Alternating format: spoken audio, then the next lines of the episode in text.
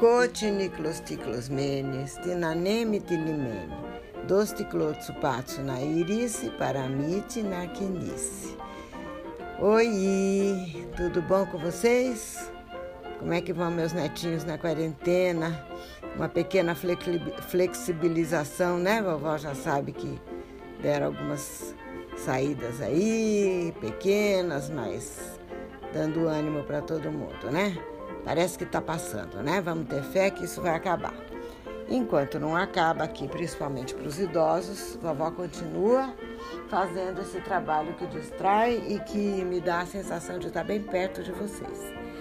Eu não, não fico é, constrangida de fazer algumas observações sobre a carreira do papu de vocês política, porque eu sei que vocês dois já têm boas noções de política, já passaram por uma experiência um pouco menores, em 18, de eleição de presidente, já viram como houve uma polarização, como as pessoas usam de todos os recursos disponíveis na mídia para se projetar e formar opiniões. E antigamente, no tempo do papu de vocês, Tomás e Pedro, no tempo que o papu de vocês era é, político, né? Ele foi vereador, vocês já ouviram que ele foi vereador, presidente da Câmara, ele mesmo falando com muito orgulho de como ele foi. A vovó contou que naquele tempo não se ganhava nada para ser vereador, nenhum dinheiro, nada disso. Era puro idealismo mesmo, né?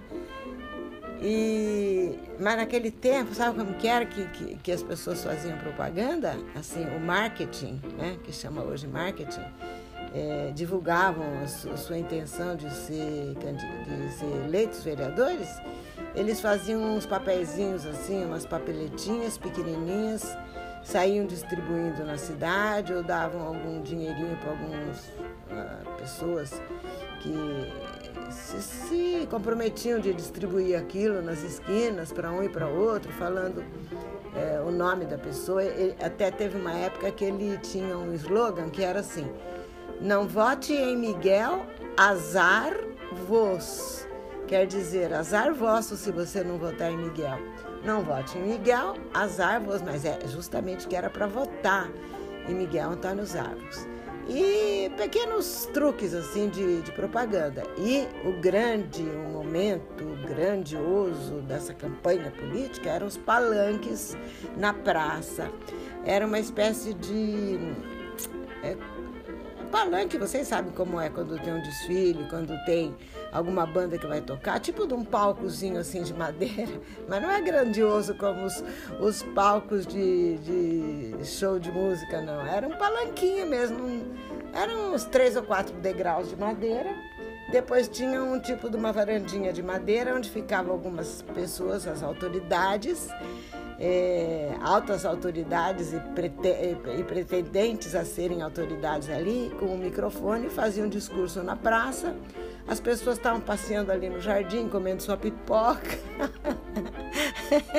e ouvindo e paravam, aglomeravam ali para ouvir os discursos. E meu pai adorava fazer discurso. Acho que é de lá que vovó ah, pegou o gosto de fazer discurso, só que vovó faz discurso só para neto. Mas era muito engraçado, era muito interessante, era muito. E ele se inflamava, ele fazia belos discursos mesmo. Pena que não temos, eu acho que esses discursos gravados, mas tem fotos dele no palanque, até com autoridades da época, com Ademar de Barros e Jânio Quadros, e até com Ulisses Guimarães, que vovó não acha essa foto, mas tem. Mas enfim, é... ele tinha aprendido com o tio que abraçava o Luiz Carlos Prestes, que era o presidente do Partido Comunista no Brasil, é, e o presidente da República com a mesma naturalidade, assim, o tio Nicolau, sabe? Ele não tinha esse negócio de é de um partido ou de outro, ele respeitava as pessoas pelo caráter, pelo ideal e, naturalmente, um presidente da República, não sei qual o grau de afinidade dele com a, as ideias do Eurico Gaspar Dutra, mas por ser uma autoridade, ele, enfim, ele tinha acesso e tinha acesso a essas pessoas com a maior naturalidade, sabe? Ele também considerava, e o, e o papu de vocês aprendeu, o bisavô de vocês aprendeu a ter esse discernimento que o que é política é política, o que são ideais são ideais. E ele defendia aí, o, e o, o papo de vocês defendia as ideias dele com a maior naturalidade, com muita convicção. E ele tinha uma capacidade de se expressar bem grande, bem bacana mesmo. Tá? E na década de 50, então, ele estava aí com essa situação de envolvimento em política, ao mesmo tempo que trabalhava na cafeira. Nessa, nessa década tinha um político que vocês vão estudar em livros de história, a vovó não vai dar aula de história sobre Jânio Quadros agora, mas teve um político que chegou a ser presidente da República e que se chamava Jânio Quadros, era mato-grossense como ele, era de Campo Grande, um pouco mais velho e, do que o, o papu de vocês. Ele tinha fazia parte de um partido chamado, chamado PDC naquela época. Mas depois eu acho que ele fez algumas coligações, eu não sei, não me lembro agora exatamente até, que, até o fim da carreira política dele, ah, se ele mudou de partido. Parece que mudou, tá? E em 1951 esse Jânio Quadros foi eleito, não, foi o deputado mais votado. Em 54 ele chegou a ser governador de São Paulo. E esse mesmo político tinha chamado o vovô uma época para mudar de partido. O vovô falou nos depoimentos dele que ele era muito fiel ao PSP, né, que era o partido que ele tinha escolhido, que ele não gostava desse negócio de ficar mudando de partido só para tirar vantagem. Ele gostava da. O ideal de lealdade e fidelidade para ele era muito forte. Mas o Jânio Quadros chegou a propor para ele: olha, mude de partido, venha para o meu partido que você vai ser eleito deputado estadual, federal, o que você quiser. Eu acho que na velhice, na, na maturidade, quando ele já estava fazendo esses relatos aqui, em 84, eu acho que ele deu uma questionada íntima, né? Será que eu não devia ter mudado de partido e feito uma carreira mais com maior projeção? Mas na época não, ele achou que realmente devia ficar no, na posição que ele havia assumido. Nessa época, houve uma certa tensão crescente entre partidos conservadores e partidos mais, vamos dizer, à esquerda, né? A grande concentração de políticos de conservadores do status quo, que hoje vocês podem chamar partidos de direita, extrema-direita, hoje tem uma nomenclatura grande, é, era o partido da UDN, União Democrática Nacional. E essa tensão foi crescendo bastante até 1964, quando teve uh, o golpe militar, né? Começou a ditadura militar. Tudo aula de história que vocês vão ter na escola, não com vovó, que vovó hoje vai fazer uma coisa bem light para vocês realmente uh, aproveitarem a, a, imaginação, as ideias e, e a visualização daquele passado. Só que teve algumas coisas muito tristes no final da década de 50 Faleceu o irmão dele, que ele amava muitíssimo. Dois meses depois faleceu um afilhado, Cleon, que ele amava muitíssimo. E ele estava, no final de 1958, ele estava tão angustiado, tão triste, tão tenso, com tanta sensação de que precisava recuperar, que ele estava tendo perdas que ele não, sabe, não estava lidando. Ninguém lida com isso fácil, né? Então, ele queria, acho que esse esse caminho íntimo de tentativa de recuperação de algo fez ele querer voltar para a Grécia. querer voltar para a Grécia, para a infância dele, para os lugares que ele tinha vivido. Começou a se arrepender. Eu me lembro desse, dessa virada de ano, de 58 para 59. Nós morávamos numa rua chamada Oswaldo Cruz, o número era 499 e pouco depois a gente, inclusive, mudou para uma outra casa, mas nesse ano aí, meu pai dava, na virada do ano, ele dava um tiro de espingarda para o alto para comemorar o ano que chegava. Ele gostava de todas as luzes acesas, e aí se cantava Feliz em Casa Deus Ano Velho, Feliz Ano Novo. Tinha que ter todo um ritual de festa, de luz, reunia a família inteira e tal, e se bebia, e enfim, era uma farra de virada do ano, né? Nem falava Réveillon naquele, naquele tempo, não se falava Réveillon. Era o final do ano, né? Era festa do final do ano. E onde você vai passar o final do ano? Ah, vou passar o final do ano em Lins, vou passar o final do ano em Campos Jordão. Não falava a palavra Réveillon.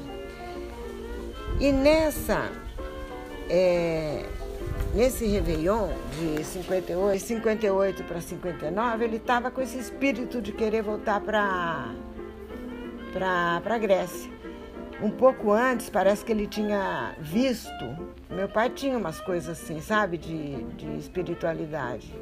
Parece que ele, ele disse que tinha visto o Cleon, o primo que tinha falecido, chegou a ver o Cleon envolto numa luz muito forte e que o energizou energizou meu pai fortaleceu, deu um, um gás, assim, sabe? Ele se sentiu recuperado e com vontade de viver. Então, nesse, nessa altura de 58, 59, ele prometeu naquele final de anos: este ano eu vou para a Grécia, eu vou voltar para a Grécia. Arrependido de ter jogado uma pedra, mas confiante de que as novas energias, os ventos novos, a força que ele estava reencontrando iam ajudá-lo a voltar para a Grécia também.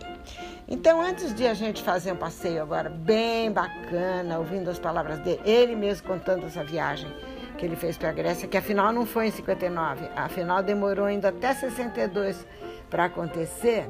Né? Nesse meio de tempo a gente mudou de casa, eu debutei, eu fiz 15 aninhos, participei de uma festa linda, e mas éramos todos crianças ainda, tanto que ele foi em 62 sem a minha mãe. Mas ele que vai contar tudo isso. Eu vou fazer só uma síntese agora.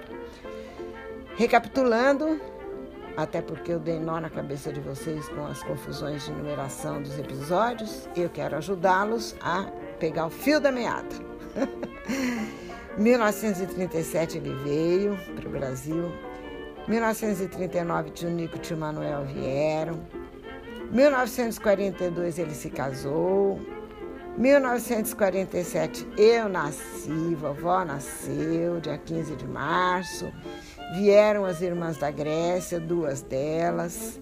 Em 1948 nasceu o filho primogênito homem, né? O segundogênito, mas primogênito homem, Antônio Miguel. Infelizmente, nesse ano também ele perdeu é, o tio, 48, e entre 49, entre 50 e 54 nasceram mais os outros dois filhos caçulas, o Jorge e a Marina. E, enfim, nessa virada de 58 para 59, é, 57, 58 teve a perda do, do tio Nico e do Cleon. Enfim, 58, 59 ele estava já pensando em é, recuperar alguma coisa de tudo que se havia perdido, mas grato por tudo que se havia conquistado e afinal a viagem aconteceu em 1962. E agora nós vamos ouvir ele mesmo relatando essa experiência.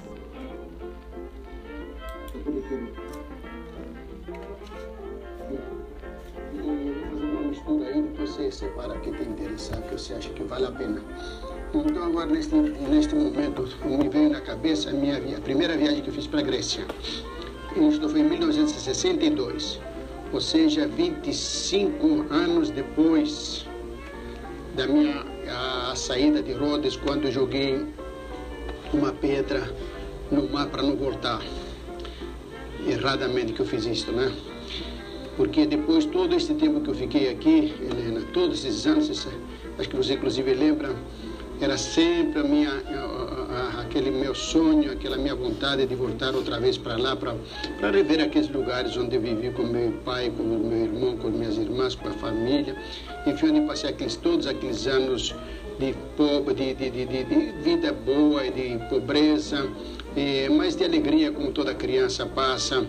Ah, inclusive, eu acho que são mesmo os melhores anos de vida, são daqueles é, são da, da, da meninice, né, da, quando, a, quando a gente é criança ainda, que aí você lida naturalmente com outras crianças, com outros meninos, com outros rapazes, e quase geralmente sempre é, todos eles naturalmente com, é, ainda não, não se não se é, não se não, não se envenenaram com a vida. Ah, quer dizer, eles são todos, todo, toda, todos meninos, os que querem brincar, sem maldade, todos na alegria, sem ganância, sem muita, ah, sem muita maldade dentro deles, enfim, enfim, você sabe muito bem. Então, naqueles anos todos foram, foram maravilhosos, inclusive eu não esqueço mesmo, nunca, nunca, nunca esqueci. Graças a Deus, agradeço a Deus que eu nasci aqui no Brasil, que eu adoro o meu país, o meu, eu sou brasileiro, graças a Deus, adoro o Brasil. E, e, passei tantos anos também na Grécia, que também adoro e não esqueço. E se tivesse que, né, vai ver que fui eu mesmo que pedi, porque eu acho que não teria feito a melhor escolha nunca, nunca, nunca, nunca.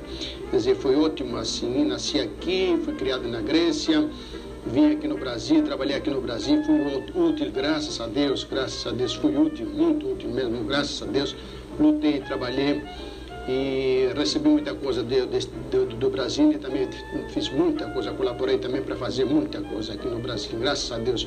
Inclusive deixar filhos maravilhosos, todos eles formados e também trabalhando com médico, o, o, o dentista, professor universitário. Fiz, graças a Deus, tudo bem. Recebi e dei para o Brasil, graças a Deus. E passei também lá na Grécia anos maravilhosos. Então tá, foi ótimo assim. Estou muito satisfeito com que Deus me premiou, me deu essa chance de viver nos dois, dois países maravilhosos. Então eu tinha sempre aquela vida, sempre aquela vontade, sempre aquela coisa que eu queria ir lá para a Grécia, mas queria mesmo, mas não podia, tinha época da, da guerra, depois vieram situações adversas eh, que não permitiram, enfim, a minha família, mas todo ano só pensava nisto, só pensava nisto e como quando a gente quer mesmo uma coisa, pensa mesmo numa coisa, sempre consegue. Então, um belo dia, quando foi bem no, mês de junho, mais ou menos, por aí, e no verão de 1962, eu fui mesmo, fui lá para a Grécia. Sua mãe não quis ir, porque vocês eram ainda crianças, e ela preferiu ficar com vocês. Então eu tive que vir sozinho. Eu fiz uma viagem maravilhosa, maravilhosa mesmo, que inclusive descrevi tudo tintim por tintim num, livrinho que acho que você leu, umas anotações que acho que você leu, toda a, a, a minha viagem, desde a saída do, do, do navio daqui até a chegada lá. Bem, mas naturalmente não vou descrever toda esta viagem aqui, que foi maravilhosa. Só que eu não esqueço nunca, lá dentro do navio, uh, aqueles, uh, que nós encontramos lá com os argentinos, os argentinos que nos chamam de irmãos, nós chamamos de irmãos com os argentinos, eram italo-argentinos que voltavam também para a Itália, depois de muitos anos também na Argentina. E lá tinha também umas espanholinhas ou argentinas, que iam para lá, para a Europa. Então, me lembro muito bem uma noite que estávamos assim, tinha um baile de noite, e loirinha linda, linda, linda.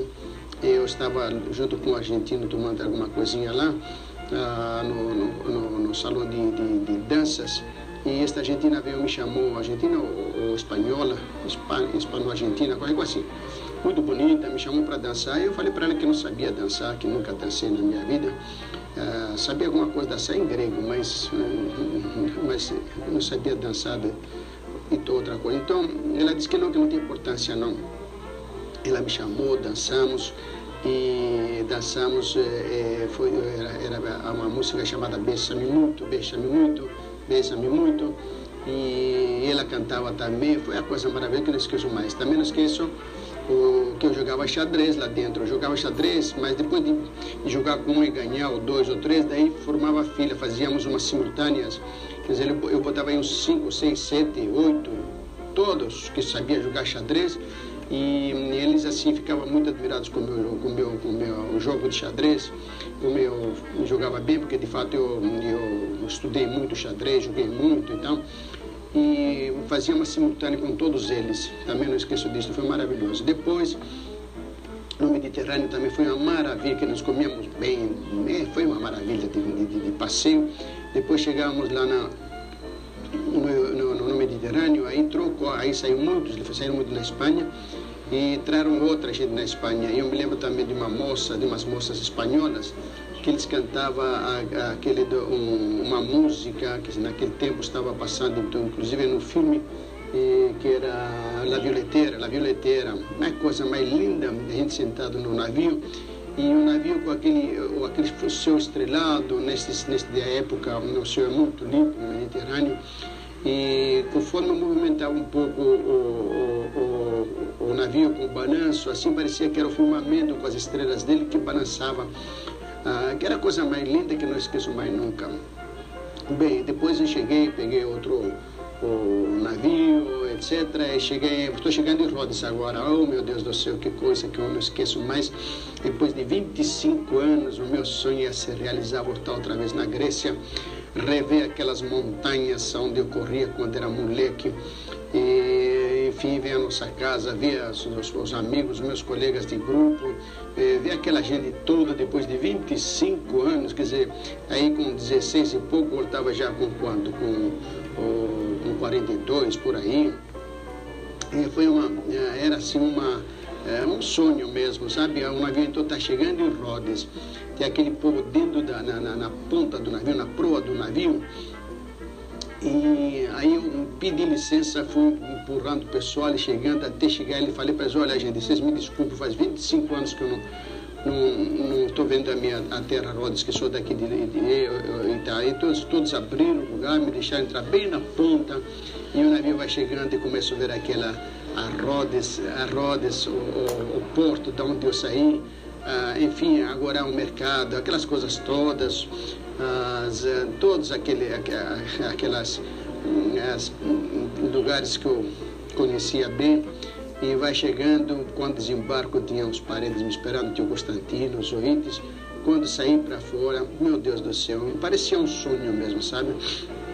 Nunca mais tive esta sensação, depois nas outras, durante estas, sei lá, 10 viagens que eu fiz, nunca mais tive esta sensação maravilhosa, apesar que eu sempre gostei, sempre gosto, mas essa sensação maravilhosa de sair para fora e ver aquilo como se fosse um sonho. E depois fui chegando lá em Arcângelos, quando cheguei lá na primeira na curva na, da montanha, quando se vira uma curva, se vê a, a cidadezinha embaixo, aquelas casinhas branquinhas, branquinhas, e, e aqui no, no, nos pés da montanha, meu Deus do céu, aí o povo estava todo mundo, porque até naquela época ninguém tinha ido daqui. Ah, é, do, do, foi, a minha primeira viagem, pouquíssima gente foi lá. Me parece que o Manuel esteve lá um pouco antes com o Nicolauzinho é, esteve lá antes, ficou, acho mas ficou poucos dias. E, enfim, mas uh, eu fui, fui, eu povo, como era raro, hoje em dia, por exemplo, ninguém vai esperar gente, nem ninguém vai fazer festa, nem nada, mas naquela ocasião, uh, que tinha acabado a guerra, etc., o povo ainda uh, que estava no Brasil, nos outros países, não, não costumava ir lá, não tinha turismo ainda.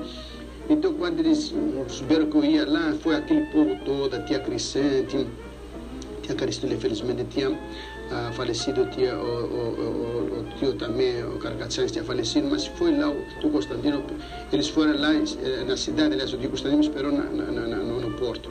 Mas na cidade de Arcanjos, eh, os parentes, os outros amigos, todos esperavam com perfumes, ia lançando perfumes em cima da gente, jogando perfume em cima da gente. E não esqueço muito que eles falavam assim, olha gente, mas ele não é preto, não, uns falando para outros, eles pensavam que eu era preto, preto negro mesmo. Olha, mas ele não é preto, Mavro Mihalis, Mavro Mihalis Miguel Preto, como se me chamava lá. Mas ele não é preto, não, não é preto. Eu escutava o povo falar, e outros falavam, olha, ele não é nem, nem orgulhoso. Você vê que ele não tem óculos. Ele não usa óculos, eles falavam. Hum, eu acho que eles achavam que eh, quem usava óculos assim era, assim, era metido, né? É, que eles não conheciam ainda, não tinha turismo nesta época, e ainda nesta época, em 1962, Helena, era miséria ainda lá era pobreza ainda lá, sabe? Agora não, agora todo mundo lá é rico, todo mundo está bem, ninguém precisa de ajuda, todos eles vivem bem, mas bem mesmo. Dinheiro corre lá, o turismo lá é uma barbaridade, cheiro de hotéis, de estradas, enfim. Agora nem, nem parece mais aquela ilha de Rhodes que era pobre. Agora é riqueza mesmo, porque vive cheio de turistas que vivem gastando dinheiro lá. Mas em 62 era ainda pobreza, ainda não tinha turismo era muito pequeno turismo, pouca gente ainda lá, né? Então, eu quando cheguei lá, quando via, entrei naquelas as casinhas lá, meu Deus do céu, eu achava aquelas casinhas pequenininhas. Quando era menino parecia que eram tão grandes aquelas casas, né? E agora depois que acostumei aqui no Brasil, com as casas daqui do Brasil, achava aquilo lá, mas eu não. Eu, eu, eu, parecia até que era um sonho, mas não é possível que as casas eram tão pequenas, né? As ruas estreitinhas, eu achava tudo, as árvores. Oliveira não é grande, Oliveira é baixinha árvore, assim, é maior que café, o pé de café, mas não é um tipo de árvores aqui, que a vegetação daqui do Brasil, não. Então eu achava tudo estranho, eh, o povo estranho, as casinhas, as ruas, enfim, tudo era diferente, tudo bonito, claro, muito bonito, mas tudo hum, pequenininho. Quando eu fui ver umas propriedades, enfim, uma propriedade que inclusive é da, da, eh, da minha irmã, da Tuli, que eu sempre ia com a mãe dela, com a minha nossa madrasta, quando ia lá. Quando cheguei lá, olhei, mas eu não me aguentei de risada, de gargalhada, porque não é possível, este que era a propriedade, que não passava de um, um terreno, vamos supor assim, de, de, uma, de uma data onde se construiu uma, uma casa. Passei três meses maravilhosos. Olha, encontrei os meus amigos, colegas, infelizmente alguns tinham morrido. Uns de morte natural, outros de fome, outros fuzilados pelos alemães.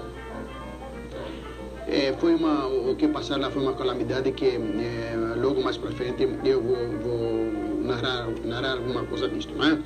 Bom, mas de fato a minha viagem foi maravilhosa. Eu parecia que era um, um sonho, um passarinho que voava, mas fui subindo as montanhas que era acostumado a subir, corri nos campos, é, é, na, na, nas chácaras, no mar, na cidade. Olha, eu andei por tudo aquilo lá, e principalmente quando estava assim fora da cidade, mesmo na cidade, mas mesmo quando estava fora da cidade, sozinho andando pelas montanhas, eu só dizia graças a Deus, agradecia a Deus, graças a Deus que eu vim aqui, graças a bom Deus que eu vim aqui, graças a Deus, eu sempre falava. Tão satisfeito, tão feliz que eu fiquei nesta viagem. E, inclusive na volta também foi uma volta maravilhosa, peguei o navio, fui para Atenas, de Atenas para direto para Brindisi, um navio que foi direto de Rhodes a Brindisi. Lá em Brindisi peguei é, um, um trem e fui até Roma, fiquei uma semana mais ou menos em Roma.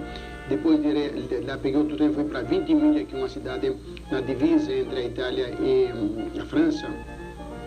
Inclusive correndo de trem todos esses campos, paisagens bonitos da Itália vendo trigo naquela época, era os campos ainda com o trigo cortado. E, enfim, depois entrei em Monte Carlo. Monte Carlo, fiquei na divisa praticamente da Itália com a França. E lá joguei no, no, no, no cassino, me lembro que eu ganhei uma vez. Eu ganhei logo de cara um dinheiro, falei, vou, pensei comprar um, falei, vou comprar para minha filha Helena, vou comprar um, um colar para ela. Mas logo depois eu perdi esse dinheiro outra vez. Então, depois de lá, de Monte Carlo, eu fui para Nice, para Cannes, enfim, dei uns passeios maravilhosos, mas a minha maior alegria, a minha maior alegria mesmo foi quando chegou o navio na Itália, que voltei para a Itália outra vez. E lá na Itália, me parece que em Gênova, eh, chegou o navio, eu ia pegar o navio para voltar para Brasil. Ai, meu Deus do céu, foi a maior alegria ainda porque estava louco de saudade dos meus filhos, da mulher, da minha casa, louco de saudade do Brasil para comer feijão arroz, que não aguentava mais seu feijão arroz, coisa que eu não, que não comia na, na, na Grécia, mas depois me vim aqui no Brasil, acostumei, lá na Grécia não tinha outra vez, então eu estava louco para comer a comida daqui. E foi, mas que esse também foi uma grande alegria. Mas aí nesta, bom, voltando em Arcângelos, quer dizer, esta época, esses dias que eu, que eu, que eu voltei, que eu fiquei lá em Arcângelos, aí a minha cabeça começou ping-pong, ping-pong de lembranças e de comparações entre eh, Rhodes e Brasília, de Grécia e Brasília, entre a minha vida ah, de rapaz novo e, uh, e o Brasil, entre a pobreza que tinha, como já falei, até 62, porque torna a repetir que agora não está muito rico lá, todo mundo está rico, está muito bem, casas maravilhosas estão fazendo, enfim, tudo como se fosse a Europa mesmo, a Alemanha, etc. Bom, mas naquele tempo era miséria. Então minha cabeça começou ping-pong. Então na Rhodes se compara com o Brasil.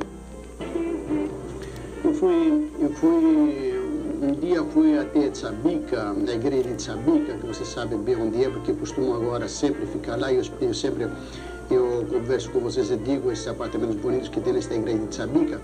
Eu fiquei lá para escrever uma carta e pensar, né? Escrever uma carta para vocês, mas tinha bastante gente lá fazendo barulho, então eu saí de lá e fui mais para baixo ali, numa elevação, numa pequena montanha, e fiquei sentado sozinho, sozinho, na, frente, na minha frente assim era um mar, mar lindo, bonito, e atrás os pinheiros. E ali fiquei sozinho escrevendo uma carta para mandar para vocês aqui no Brasil.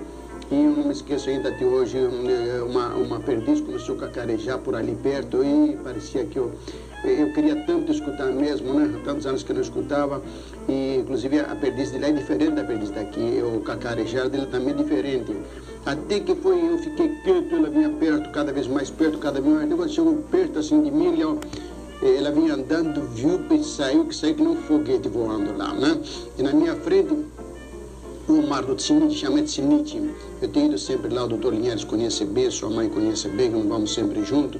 E eh, no mar que nós, nós costumamos nadar, eh, que agora vive cheio de turistas, mas naquele tempo era, não tinha, bom, não tinha ninguém, não ia ninguém. Mesmo em 62 já era pouca gente que ia, pouquíssima gente, que não tinha turismo. Mas no meu tema de menino, então nem, nem então me lembro uma vez que só ia mesmo os moleques. Me lembro uma vez que eh, fomos diversos moleques lá no mar, inclusive meu pai sempre ficava bravo, não queria que eu fosse no mar.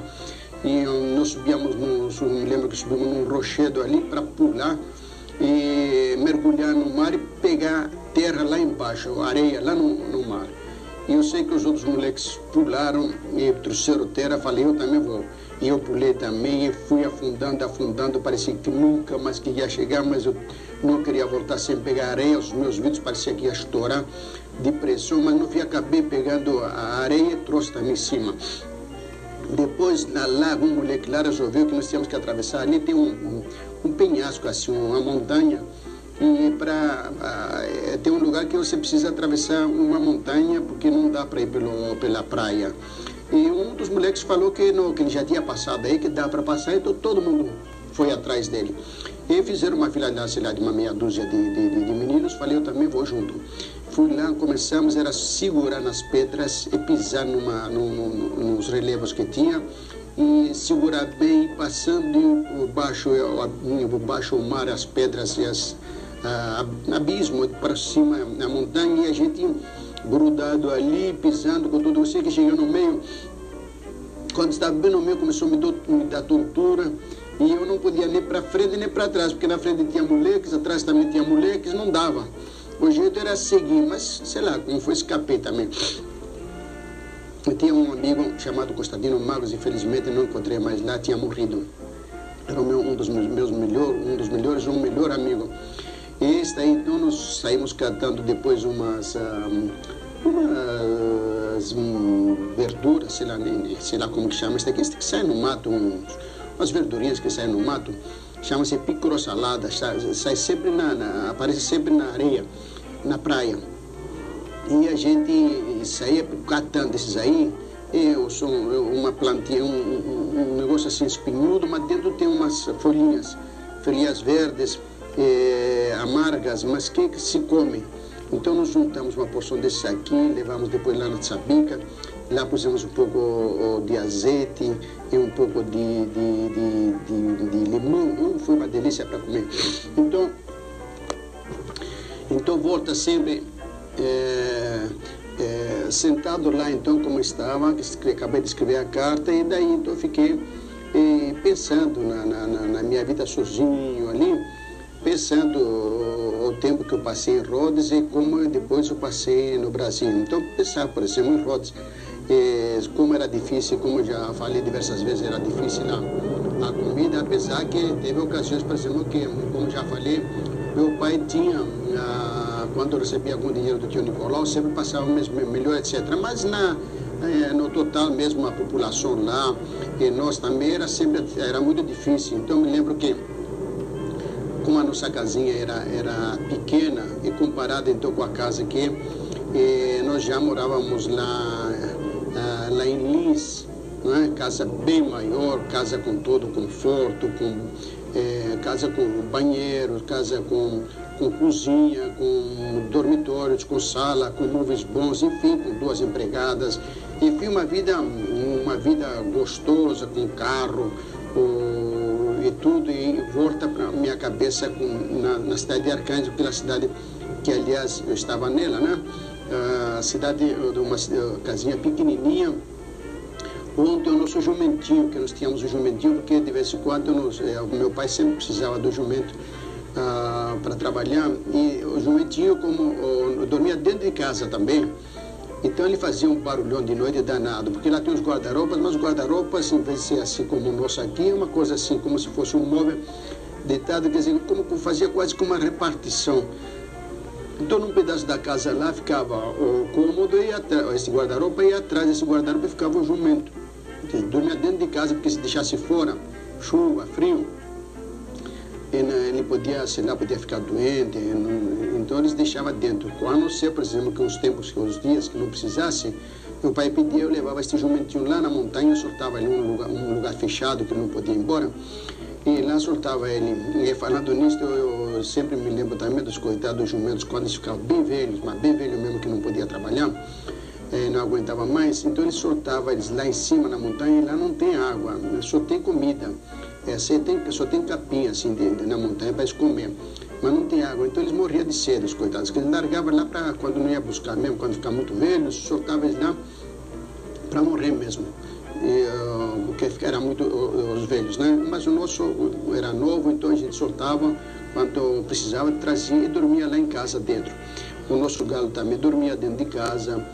Ah, e que, aliás, era o costume, não era só nós, era todo mundo vivia, era, esta era a vida lá mesmo, né? do costume de milhares de anos, ou centenas e centenas de anos. Né? Tinha inclusive uma casinha, uma casinha pequena dentro da, da, da nossa casa, com abertura na parede por fora e tinha uma abertura por dentro, uma casinha pequena onde as galinhas também, onde a galinha entrava para botar o ovo. Esta aqui é muito interessante porque hum, o ovo era, é, puxa vida, tinha lá uma meia dúzia de galinhas, quando uma família, cada família tinha, e se alimentava ali nas ruas, depois voltava para botar. Mas a mãe sempre montava a gente correr procurar as galinhas, da gente cada um procurar o dele, e a mãe, o pai, o menino sempre eh, botava o dedo o, dentro da, da na, na, saída do na saída do ovo, né? Onde do, do, no lugar que a, da onde a, a galinha bota o ovo, você sabe qual é, né? E, então mandava enfiar o dedo lá dentro e mexia com, o dedo procurar para ver se tinha ovo. E dá para saber quando tem ovo, viu? Porque muitas vezes já fiz isso. Então a gente botava o dedo lá dentro e via. Quando tinha ovo, ou todas que tinham, a gente prendia elas. Prendia elas para não botar o ovo fora em algum outro lugar, porque o ovo era muito importante, eh, era comida, não é mesmo? Então não podia perder o ovo. Então a gente procurava a galinha, pegava, fiava o dedo, olhava se tinha ovo já grandinho lá dentro que estava. A gente já sabia mais ou menos se já estava na hora de botar e prendia ele para não perder o ovo. Esse é para você imaginar como é.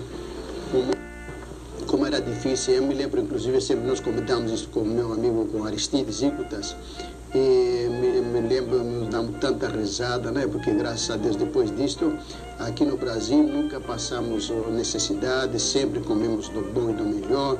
E a vida aqui foi muito, muito melhor. Foi luta, luta, luta, mesmo dura, duríssima. Mas comida nunca faltou, e nem roupa, nem nada faltou para nós, graças a Deus. Mas o Aristides sempre comentava, aliás, eu, com Aristide, com o Manuel, com a turma toda lá, né, que, nós, os, que são de lá, se lembra, então Aristide contando que o pai dele estava doente, e, doente, muito doente, e ele precisava a, a comer e não tinha a, a, comida. Então, ele, uma hora lá eles tinham um ovo, e ele se, falou para ele para fritar para ele o ovo e levar para ele, né? Então ele saiu lá fora porque o quartinho eu acho que é, a vovó vai interromper aqui, porque esse pedaço da gravação que ele conta que o ovo pro senhor doente, o pai do Aristides, é, foi, foi perdido, escorregou e ele não conseguiu é, fazer o atendimento que precisava. Sobrou só um pouquinho, é aquelas lembranças, né? Agora, a vovó vai interromper aqui porque é, lembrar vocês, Tomás e Pedro, que nem tudo que o papo de vocês conta que ele fez é exemplo. Teve muita arte que ele fez, muita arte, muito risco que ele correu de moleque, que são coisas que é, numa dessas, Deus o livre, né? É, muita traquinagem demais da conta. Vocês são meninos mais é, da cidade, tem outro tipo de, de risco e de comprometimento, mas precisam sempre ficar muito atentos e se cuidar muito e obedecer sempre muito os pais, porque as artes que o papu de vocês fazia não era pouco, não, não era pouco, era bastante.